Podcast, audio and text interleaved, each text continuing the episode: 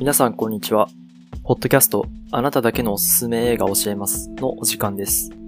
このポッドキャストでは、映画を愛する私、スコッティが、あなただけにおすすめする映画を教えたり、映画についてあれこれ話したりという内容になっております。それでは今日もごゆっくりお聞きください。はい、どうも皆さん、こんにちは、スコッティです。では今日もポッドキャストやっていきましょう。と今日もですね、あの、知り合いに頼んで、あの、お便りをね、ちょっと送ってもらったので、それをね、あの、答えてい、えーきたいと、答えてっていうか、まあその、質問のね、答えてくれたものを読んで、えーおすすめの映画を、えー導き出したいと思います。はい。というわけでやっていきましょう。えーポッドキャストネーム、えー、トーイザンスさんからですね。はい、ありがとうございます。年齢は、えー23歳。性別は男性ですね。えーどんなジャンルの映画が好きか。アニメ。来ましたね。アニメ映画いいですよね。アニメ映画僕好きですよ、ほんと。まあ言うてそんな数は見てないですけど、もうアニメ映画ね、あの、いろいろ見てきたんで、うん。いや、あのね、アニメ映画ね、なんか、2020年、いや、2015年ぐらいからかな。恐ろしいほど増え出して、もうガンガン映画館で行ってるじゃないですか。日本、すごい作ってますよね、アニメ映画。っていうか、まあ、やっとなんかそっちの方向が売れるって気づいたのかな。ていうか、でも、昔からそうだよね。昔からさ、だって、銀河鉄道39とかさ、宇宙戦艦ヤマトとかさ、あの、ガンダムとかさ、映画館で行ってめちゃくちゃ流行ったじゃん。あの、エヴァンゲリオンとか。で、なんか、また今更なんか流行ってんなって感じだけどね。うん。いや、前からさ、日本のアニメめちゃくちゃ流行ってたし、世界的にも評価されてたから、アキラとかね。うん。なんか、もっともっと押してもいいと思うんだけどね。押してもいいっていうかな。なんか、もっともっと、なんだろうね。うん。まあ、前からね、全然押しててもよかったっていうか、その、もっと作られてもよかったのかなと思うけど。まあでも昔の日じゃないかな、その、作られてる量というか、数っていうのは。うん。なんか今すげえ多いんだよな。なんかどんどんどんどん新しいのできてるの。うん、追いつかないよね。正直。はい。で、今まで見てきた映画の中で一番印象に残ってる作品は、えっと、劇場版ポケットモンスター水の都の、えー、守り神かな？えーラティアスとラティオス。懐かしい。俺これ見に、見に行ったかっていうか見たかどうかも覚えてねえわ。なんか断片的に覚えてるぐらいだわ。うん。えー、これ印象に残ってるんだ。多分一番最初に見た映画館で見た映画なのかないや、多分ね、おそらくだけどね。うん。年にどれくらい映画を見る ?1 から2。まあ多分これ映画館で見る映画の本数かなうん。1から2。まあ、うん、どうだろうね。そう、そう、なんだろう、普通に見る映画も含めてかもわかんないけど。1から2か、まあ、うーん。どうなんだろうな。一般的な視点からすると、まあ1から2あればいい方って感じなのかな、やっぱり。うん。かなと思います。えー、これまでの人生で最悪だった出来事は、第一志望の会社に落ちた。これはグーの根も出ねえ。やっぱ就活のこと引きずるよね。うん。第一志望に落ちたっていうね。いや、わかるな俺もそうだったな第一志望落ちたな普通に。余裕で落ちたな 俺もね、なんかインターン行ったから、全然いけるっしょって思ってたら普通に落ちた。いやー、第一志望落ちるのきついよなわかるなマジでしんどいよね。まあ確かに最悪な出来事ですね。紛れもなく。で、これまでの人生最高だった出来事は、大学合格。おー。今までの人生で一番大学合格したのは嬉しかったんだね。まあ確かに。うん、俺も嬉しかったな。大学合格した瞬間はね。大学行き始めてからだいぶだるくなったけどね。2時間、往復4時間の通学やばみたいな。うん、ありえんくねっ。大学受かった時はよかったけどね。受かった後からね、きついよね。まあでも大学合格が一番最高だったので、まあある意味なんか自分の目標が達成された瞬間だったのかな。えー、これからどんな生き方をしていきたいか。えー、趣味を心置きなく楽しんでいきたい。まあいいっすね。趣味を心置きなく楽しむの大事っすよ。うん。もうほんとなんだろうな。何もない人生よりかマシかなっていうのはもう、マシっていうか何もない人生よりかは、まあそういう自分の好きなことに対して一生懸命になれるのが一番いいのかなって思いますけどね。まあ趣味を心置きなく楽しむと。うん。まあおそらくこうアニメを見るとか、なんかそういうのがね、趣味になってるのかなと思いますね。映画がそこまで、えー、見れてないというか、見ないっていうことは、まあ多分アニメ、えー、普通のなんかこう、1話から12話とか24話とかやってるアニメを、まあよく見てるのかなっていうふうには思いますね。うん。てかまあ実際そう、そうなんだよ。俺の知り合いだからわかるんだけど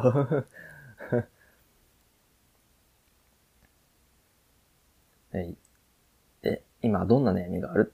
ってこれ最後の質問ですけど、えー、何事にも無気力になりつつある。これ一番、一番やばいんじゃないか？うーん。そうね。今どんな生き方をしてるのかちょっと想像つかないけど、詳しくは。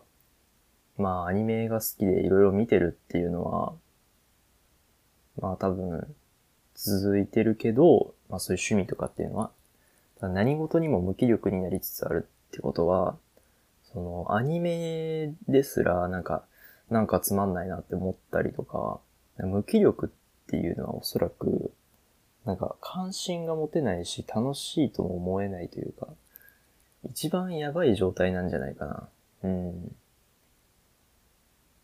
なんかよくあのーゆらゆら帝国のあの曲で、なんかソフトに死んでいるっていう曲があるんだけど、歌があるんだけど、あの、マジであんな感じなんじゃないかな ま、マジであの、あの歌の、あの歌詞の通りなんじゃないかな。うん、何事にも無気力になりつつある。やばいね。一番やばいね。うん。まあでもある意味これって、今の現代人が抱えてる悩みの一つなんじゃないかな。まあ、おそらくだけど、うん、なんかみんなその、なんか楽しそうに、平和そうに幸せそうに暮らしてるように、生きてるように見えるけど、結構実は内心、何、何事にもその関心とかっていうものがなくなりつつあったりとか、なんか無気力になって何もやりたくなかったりとかっていうのはよくあると思う。うん。みんなそれぞれ、まあ好きなこととか熱中できることとか、打ち込めるものってのあると思うんだけど、うん。なんか、それにこだわってると、なんかそういったものを失った瞬間の代償がでかいよね。そう、それがやっぱり無気力とか無関心とか、うん、燃え尽きとか、下手したら鬱とかなんだよね。おそらく。はい、というわけで、まあこれね、いろいろ質問、答え見てきましたけど、もう、そうだね、もうアニメが好きってことは、アニメをね、ぜひ見てもらいたいなと思うね。で、アニメ映画って言ってもね、あの、ほんと星の数ほどあるんで それは言い過ぎか。そんでもってまあ映画そんな見ないってことだから、結構これはね、おすすめのしがいがありますね。うん。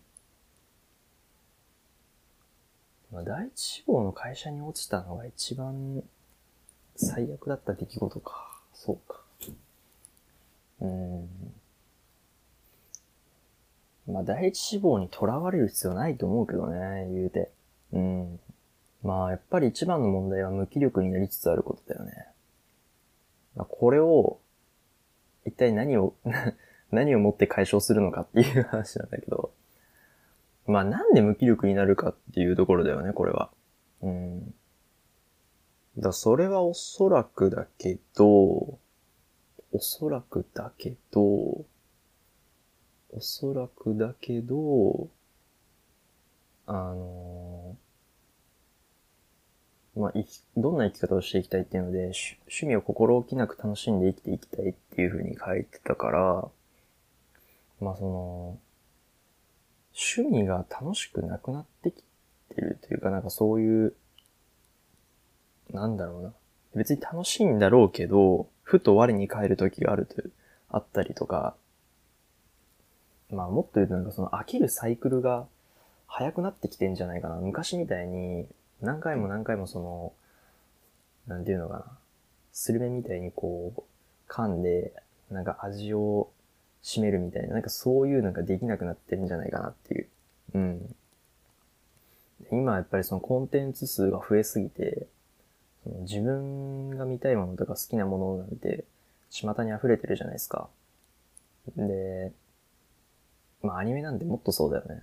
だからなんかその、もちろんみんなそれぞれ自分の好きなものっていうものを探しには行ってるんだけど、あの、そのコンテンツ数が溢れすぎて、なんか本当にこれをずっと愛していていいのかとか思っちゃうんじゃないかな。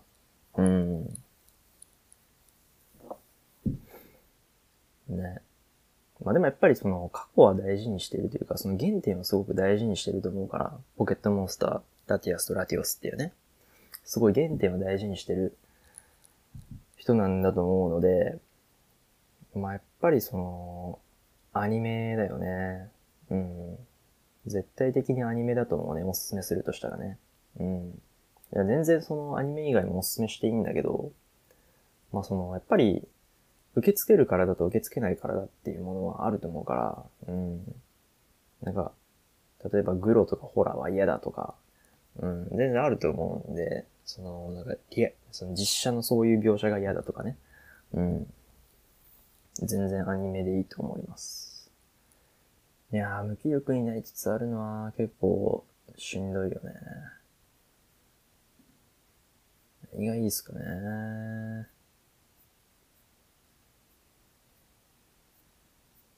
まあでもパッとちょっと今思い浮かんだのは、あの、東京ゴッドファーザーズなんだけど、まあそうね、どん、うん、どういうアニメが、その、アニメもね、なんかその、得意不得意とか苦手とかそういうのあると思うから、あれなんだけど、あのー、東京ゴッドファーザーズですね。まあ、もし見てたら、まああれなんだけど、まあ、とりあえずおすすめしたいのが、それですね。まあ、やっぱりその、何事にも無気力になるっていうのは、その、なんだろうな。なんか自分、んなん、なんて言えばいいのかな。多分周りに刺激はたくさんあるんだけど、それを求めに行ってないとか、あの、自分がそれを受け付けてないとかっていうのはあると思うんだよね。じゃ、それを刺激する、じゃ、なんかその刺激を求めに行ってない心を刺激するものは何かって言ったら、やっぱりその、周りにある刺激そのものがこちらに向かってくることなのかなっていうのは思うから、その、そういったね、あの、なんか、なんていうのかな。巡り合い的なハプニングのある、面白さのある映画っていうものを、ちょっと見てもらいたいなって思いますね。だから人生に、人生で、その、クソつまんねえなって思ったり、なんか、ああ、なんか無気力だなって思っている生き、まあそういう今のね、感覚があったとして、あの、いや、そういうのあるかもしんないけど、周りに、その、すげえ面白いことっていっぱい転がってるよっていう、うん。まあ別にその、なんていうのかな、そう、刑事でもなんでもないけどな、なんつうのかな。あの、そういう感覚を少しでも持ってもらえたらいいのかなっていうので、うん。無気力になりつつあるのはすげえやばいことなんで うん。そうね。まあだからあのなんていうのかな。別にその自分から刺激を求めに行く必要はないけれど、その、なんか周りにたくさん刺激がある昨今のこの、なんていうのかな。周りの環境にもっとアンテナを張ってみるといいんじゃないのかなっていうふうには思うんだよね。でそのための、なんか一つのなんかこう価値観というか心を入れ替える作品として、えー、東京ゴッドファーザーズっていうものをおすすめしたいと思います。で、まあ趣味は心置きなく楽しんで生きていきたいっていうのは、すげえいいことだと思うんで、あの、なんだろうな。うん。まあ、それにつながるものとして、まあ、そのアニメのね、まあ、その、まあ、こういうアニメを、東京ゴッドファーザーズみたいなアニメを、まあ、何作か見たことあるのかどうかちょっとわかんないけど、まあ、あの、コンサート氏の映画ですね。とか、まあ、そういうアニメを見て、ちょっとあの、なんだろうな。今まで見てきたのは多分だけど、まあ、ポケットモンスターっていう風にあるように、あの、まあ、いわゆるその子供向けであったりとか、まあ、子供向けって言ったらすげえ失礼だな。うーん、なんていうの？なんて言えばいいのかな？うーん、なん、なんていうのかな？うん、いわゆるポケットモンスターってめちゃくちゃこう、なんつうの？うん、もう、ブランドとして確立してんじゃん。うん。なんかそういうのだったりとか、そうなんか、なんていうのかな、アニメとして、なんかもうすげえ人気がある。うん。が、人気が確立してる？例えば、その、新海誠の映画とかなんかそういうのとはまた違って、えー、ちょっとアート系の、あの、あんまり人が見てないような映画だったりとか、なんかすげえ好みが分かれそうな映画みたいなものに対してもちょっと首突っ込んでもらえたら、そういう趣味の幅も広がるのかなって思うんで、アニメのね。うん。あの、普通のなんか、1から12話とかのクールのアニメでも、かなりあの、そういうアート系の面白いものはたくさんあるんで、そう、例えばあの、まあ、雰囲気かもしんないけど、エルゴプラクシーとか、ハイワネ連盟とか、あの、レインとか、まあ、いろいろあるんで、そう、あの、会話とかね。そういうのもめ、あの、漁ってもらえたら、あの、もっと心置きなく楽しんでいけるんじゃないかなって思う、思います。で、その入り口として、東京ゴッドファーザーズ見てもらえたらなと思いますね。もう第一志望の会社に落ちたくらいでね、そんな、あの、めげないでください。最悪だったのはももうめっちゃわかるんだけどね。うん。もっと最悪な人たちいるんで。で、それこそあの、東京ゴッドファーザーズの登場人物は、まあ、ほとんど、ほとんどっていうかみんなあの、ホームレスなんよね。で、えっ、ー、と、まあ、あらすじで言うとね、あの、クリスマスの夜に、えー、赤ん坊を拾った。いわゆる、まあ、あの、コインロッカーベイビーみたいな感じで、捨て子だと思うんだよね。うん、捨て子なんですよ。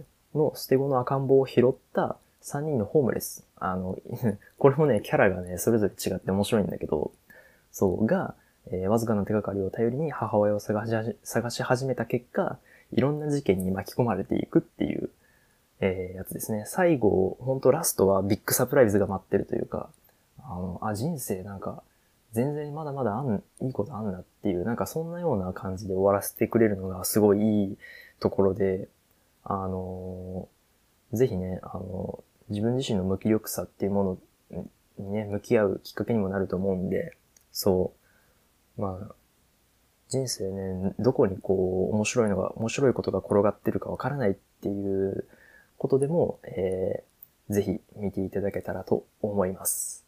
というわけで、えー、今回、遠い残数23歳男性のね、方に対する、えー、あなたにおすすめの映画は、東京ゴッドファーザーズです。